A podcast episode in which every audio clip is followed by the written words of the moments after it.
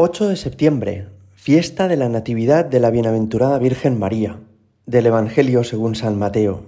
La generación de Jesucristo fue de esta manera. María, su madre, estaba desposada con José y antes de vivir juntos, resultó que ella esperaba un hijo por obra del Espíritu Santo.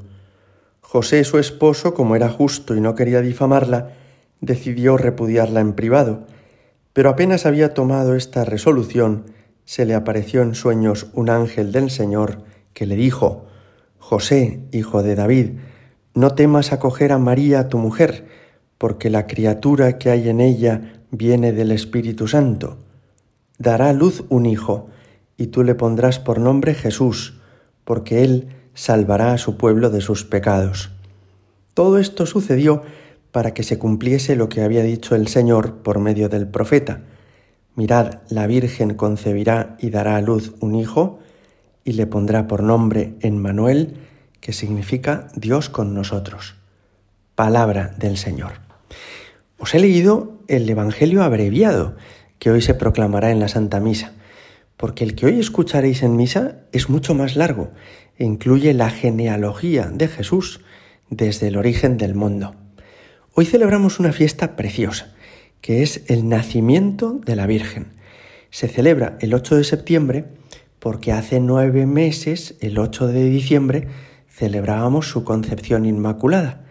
Es decir, que hace nueve meses fue engendrada sin pecado original en el seno de Santa Ana y tal día como hoy celebramos que nació. En realidad no tenemos certeza de que todo esto ocurriera un 8 de diciembre y un 8 de septiembre, pero es así como tradicionalmente lo hemos celebrado. ¿Y desde cuándo celebramos esta fiesta? Desde hace más de 1500 años, porque ya en el siglo V lo celebraban los cristianos orientales. En Jerusalén hay una basílica, la Basílica de Santa Ana, que es de estilo románico y que construyeron los cruzados. Pero los arqueólogos han descubierto que debajo de ella había otra basílica bizantina, que con anterioridad habían construido otros cristianos y que esos la habían construido porque ahí se conserva una gruta que tradicionalmente se concibió que era la casa natal de la Virgen Santísima. De modo que para honrar el lugar en el que la Virgen había nacido y había vivido en su infancia con San Joaquín y Santa Ana, se construyó un primer templo y después una iglesia y más tarde una basílica. Esta es una manera de proceder bastante común entre nosotros, y es que hemos ido adornando los lugares donde han ocurrido las cosas más importantes de nuestra fe, y que hemos ido construyendo una sobre otra construcciones diversas para que quede constancia y podamos dar culto a Dios y a los santos y a la Virgen Santísima. La Basílica de San Pedro en Roma es quizá el ejemplo más paradigmático de todo esto. No estamos completamente seguros de que ese lugar, el de la Basílica de Santa Ana de Jerusalén, fuera donde la Virgen nació. De hecho, otros santos padres como San Jerónimo entienden, por lo que ellos recibieron y les contaron, que tal vez pudo haber nacido en Nazaret, donde después vivió de joven y donde conoció más tarde a San José.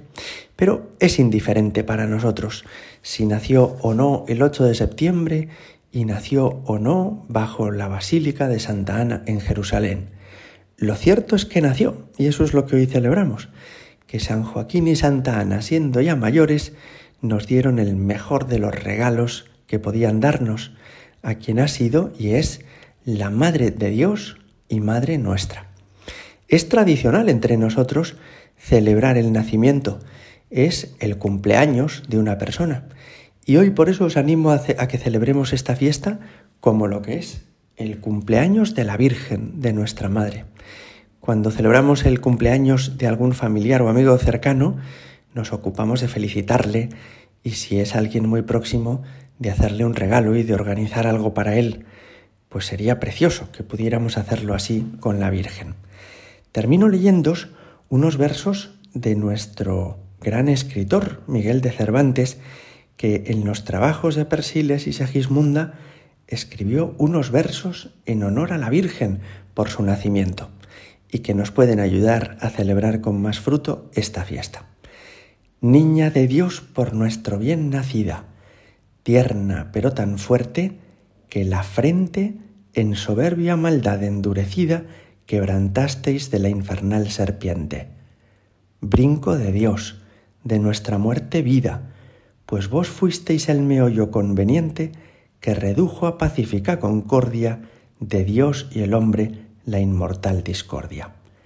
La justicia y la paz hoy se han juntado en vos, Virgen Santísima, y con gusto el dulce beso de la paz se han dado, arra y señal del verdadero Augusto.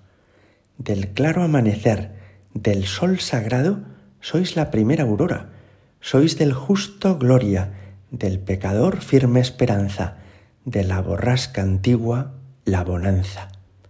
Sois la paloma que a eterno fuiste llamada desde el cielo, sois la esposa que al sacro verbo limpia carne diste, por quien de Adán la culpa fue dichosa.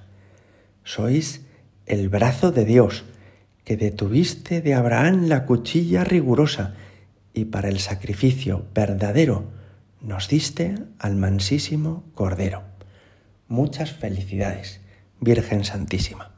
Gloria al Padre y al Hijo y al Espíritu Santo, como era en el principio, ahora y siempre, y por los siglos de los siglos. Amén.